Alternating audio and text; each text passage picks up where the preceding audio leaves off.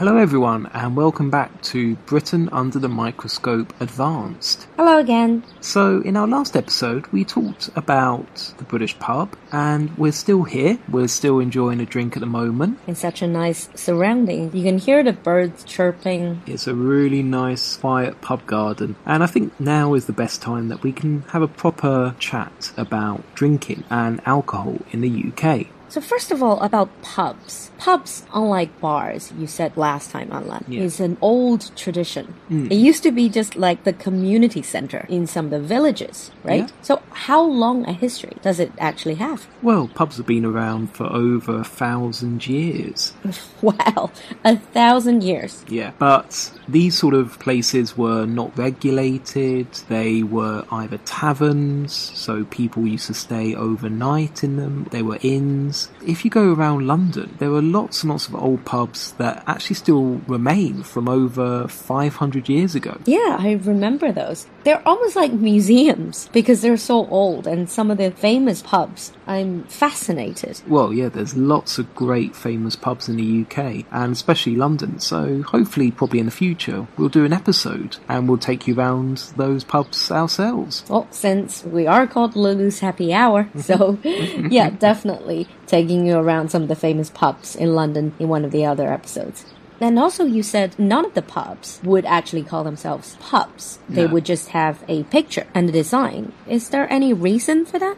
Well, back when that tradition first started, not many people could read. So that was just for people who couldn't read. Yeah. They could just look at a picture and they would know Yeah. it's a place for drinking. Exactly. So this pub, the one that we're sitting in at the moment, the Royal Oak, you can see the picture of the oak tree. And most people, as I say, back then were illiterate, so that's how you knew what your pub was called. Very good solution, I guess. And Now back to the drinking itself. Yeah. You guys really can't drink. I generally don't want to challenge a British person mm-hmm. on any drinking games because you drink a lot. We do. British people are known for drinking a lot. One thing I did notice is, you know, in China, even though there are many bars in big cities now, but in a lot of places in China, you still have kind of a social stigma for girls drinking, so people still think good girls don't drink. You have nothing like that in British culture, do you? Nothing like that. But we'll talk a little bit about it in a second. We do have a bit of a stigma against people who can't handle their drink. Can't handle means they get drunk. Yeah, or they get very, very drunk. No matter if you're a man or a woman and you get very, very drunk, there is somewhat of a social stigma to it. And I would say probably a little bit more if you're a woman. Ah. So it doesn't matter how much you drink. It's if you can handle your liquor. Yeah, So if you can't handle it, don't overdrink. exactly. And you mentioned that British people, they do like to drink a lot. One of the reasons is we do start a little bit earlier in life. So how early? Well, normally around the age of 14. That can't be legal though. In the UK, strangely enough, it's legal to drink alcohol from quite an early age, but it's illegal to buy alcohol.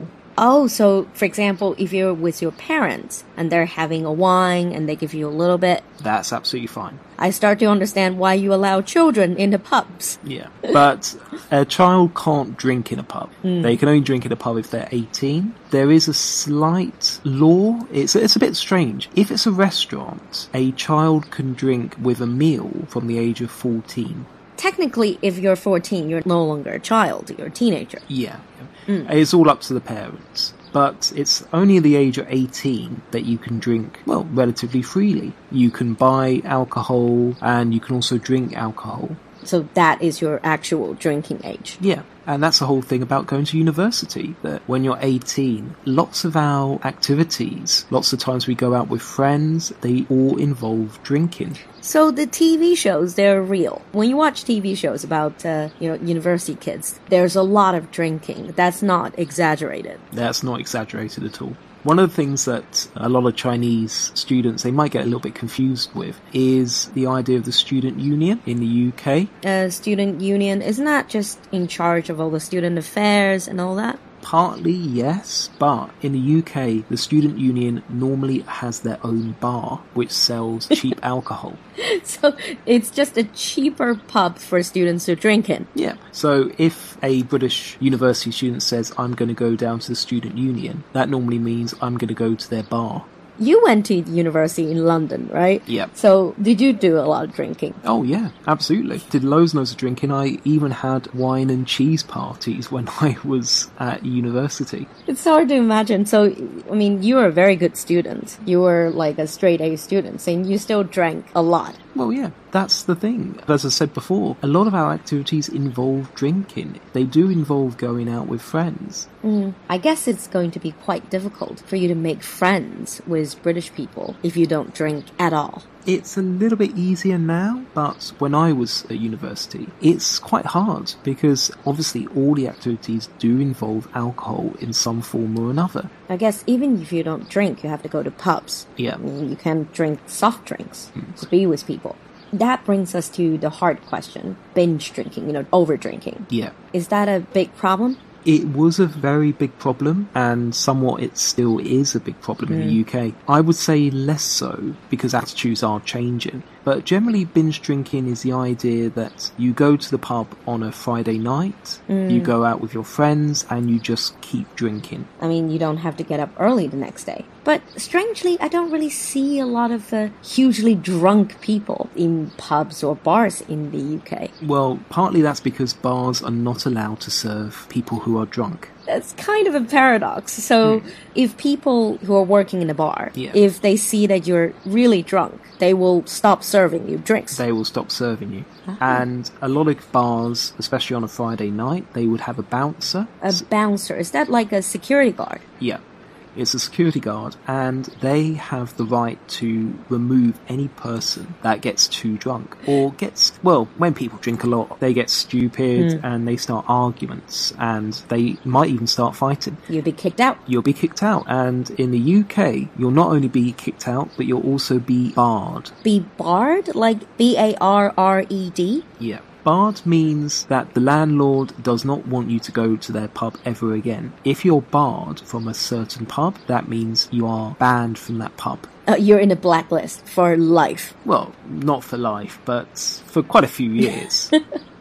Okay, so drinking is essential, but getting drunk publicly is definitely not a good thing. I would say in the UK and some English speaking countries, the idea of getting so drunk that you can't control yourself is not seen as good. We do somewhat respect people who can handle their drink, but the idea of being a drunk or the idea of being al- alcoholic is definitely very, very bad. Definitely negative. Mm. And also, I hear these expression of people wanting to go on a pub crawl. Yeah. I've been invited on a pub crawl, C R A W L, like crawling on the ground. Yeah. What does that even mean? Well, if you go on a pub crawl, that means you go to more than one pub in a night. So it's just visiting different pubs to drink a few hmm. drinks in each pub. Yeah. So, for example, you could go on a pub crawl around a particular town. One very popular one in London is to go on a pub crawl of a tube line. So, you go around London, and every single tube stop, you will get off, go to the pub, then get on again, and go to the other pub. I like that idea.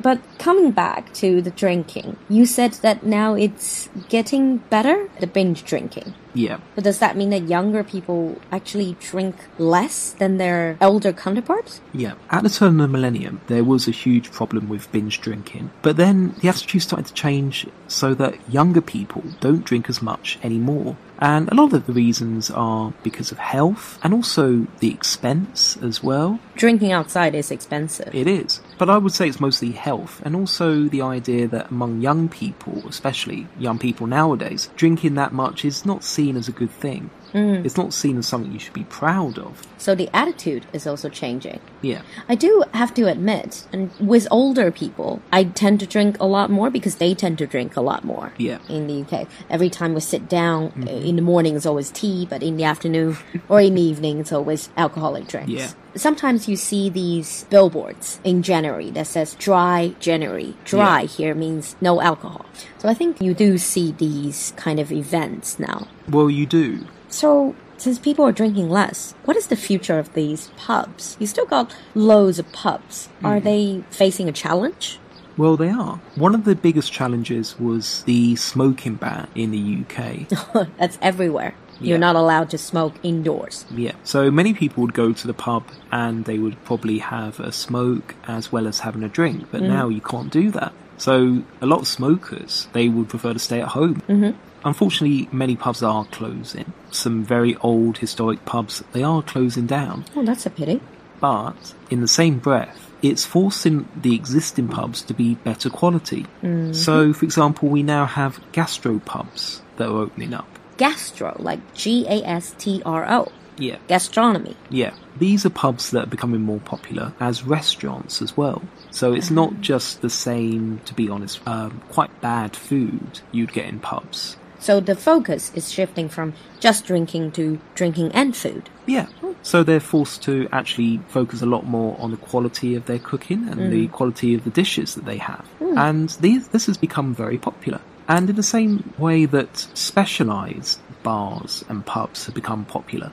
I would say especially bars. In such a vibrant metropolis like London, you do get, apart from the old-fashioned pubs, you do get a lot of cocktail bars. Yeah. And also craft breweries, 精酿啤酒. Like in Beijing, we get a lot of those now. Yeah. Well, in the UK, they're particularly popular at the moment. Craft breweries, wine bars, a little bit less so, but definitely speakeasies. Speakeasy cocktail bars. Again, speakeasy, that's essentially what our brand is called. Yeah. Speak easy. But put together, speakeasy means a hidden bar. Yeah. It means a place that not many people know about and is somewhat hidden, but always very good quality and lots of great drinks inside as well. Like a hidden gem. So, on that note, We better start finishing off our drinks. mm, and we're sure that you're gonna get very good company at Lily's Happy Hour, our own speakeasy. so, cheers again. Cheers. See you next time. Bye. Bye.